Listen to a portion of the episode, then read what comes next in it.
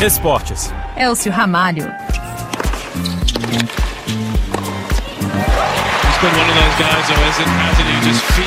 A notícia já era esperada, mas ninguém tinha pressa em ouvir.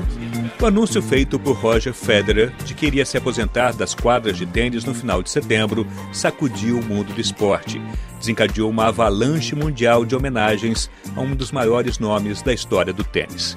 Em um comunicado divulgado na última quinta-feira, também por meio de uma mensagem de vídeo, Roger Federer explicou as razões que o levaram aos 41 anos a dizer adeus ao circuito profissional após o torneio Lever Cup, a ser disputado em Londres entre os dias 23 e 25 de setembro. Como muitos de vocês sabem, os últimos três anos me trouxeram desafios em forma de lesões e cirurgias. Trabalhei muito para voltar em plena forma, de maneira competitiva, mas também sei da capacidade e limites do meu corpo, e os sinais para mim ultimamente têm sido claros. Eu tenho 41 anos de idade. Já joguei mais de 1.500 partidas em 24 anos. O tênis tem me tratado com mais generosidade do que eu jamais sonharia, e agora devo reconhecer que é o momento de terminar a minha carreira competitiva. Federer admitiu que foi uma decisão que trouxe sentimentos contraditórios. Esta é uma decisão amarga e doce ao mesmo tempo, porque vou sentir falta de tudo o que o circuito me proporcionou. Mas ao mesmo tempo, há muito o que comemorar. Eu me considero uma das pessoas mais sortudas da Terra. Recebi um talento especial para jogar tênis e o fiz em um nível que nunca imaginei por muito mais tempo do que jamais imaginei ser possível. O anúncio da despedida emocionou os milhões de fãs pelo mundo inteiro, o universo do tênis e seus principais rivais. Pelas redes sociais, dois de seus maiores adversários expressaram toda a admiração pelo suíço. O espanhol Rafael Nadal se referiu a ele como amigo e rival e disse: Gostaria que esse dia nunca chegasse. Foi um prazer, mas também uma honra e um privilégio compartilhar todos esses anos com você, vivendo tantos momentos incríveis dentro e fora de quadra. Novak Djokovic demorou 24 horas para se exprimir, mas no texto no Instagram escreveu: Sua carreira deu tom para o que significa alcançar a excelência e liderar com integridade e equilíbrio. É uma honra conhecê-lo dentro e fora do circuito por muitos anos ainda. Roger Federer começou no circuito profissional em 1998, antes de completar 18 anos, isso no torneio de Gstad, em seu país natal. Acumulou diversos recordes nos mais de 24 anos de carreira. Foram mais de 1.500 jogos e um total de 103 títulos só em torneios de simples. Terminou como número um do mundo em cinco ocasiões, de 2004 a 2007 e em 2009 e o maior feito na sua vitoriosa carreira.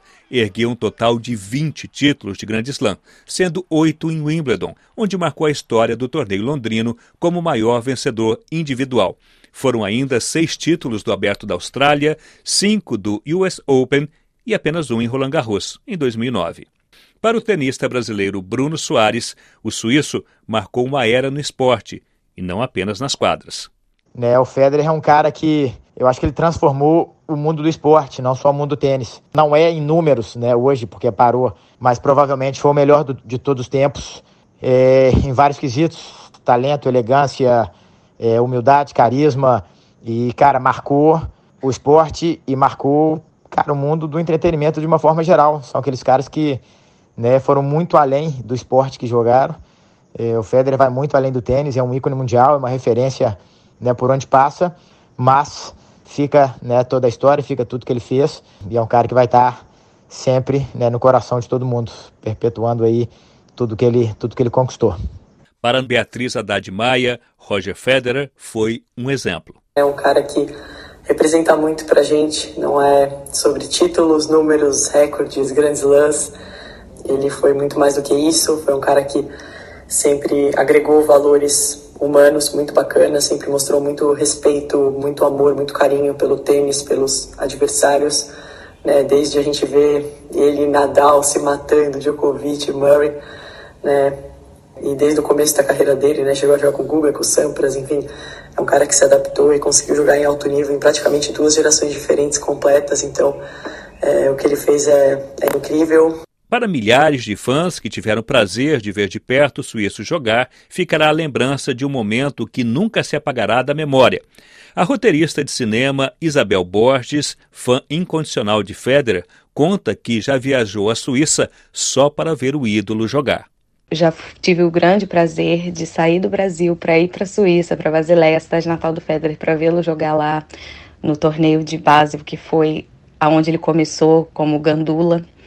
E foi muito especial esse momento, que realmente ele é assim um atleta excepcional, único, e ele traz uma uma leveza, um cavalheirismo assim para o jogo do tênis, que é uma coisa muito bonita de assistir. Se depender das últimas palavras de Roger Federer e sua promessa ao anunciar. Se depender das últimas palavras e a promessa que fez ao anunciar sua aposentadoria, Roger Federer não deverá ficar tão distante assim do esporte que o consagrou. Quero agradecer do fundo do meu coração a todos os que ao redor do mundo me ajudaram a tornar realidade os sonhos de um jovem suíço que era catador de bolas e finalmente entrou para o tênis. Eu te amo e nunca vou deixá-lo. I love you and will never leave you.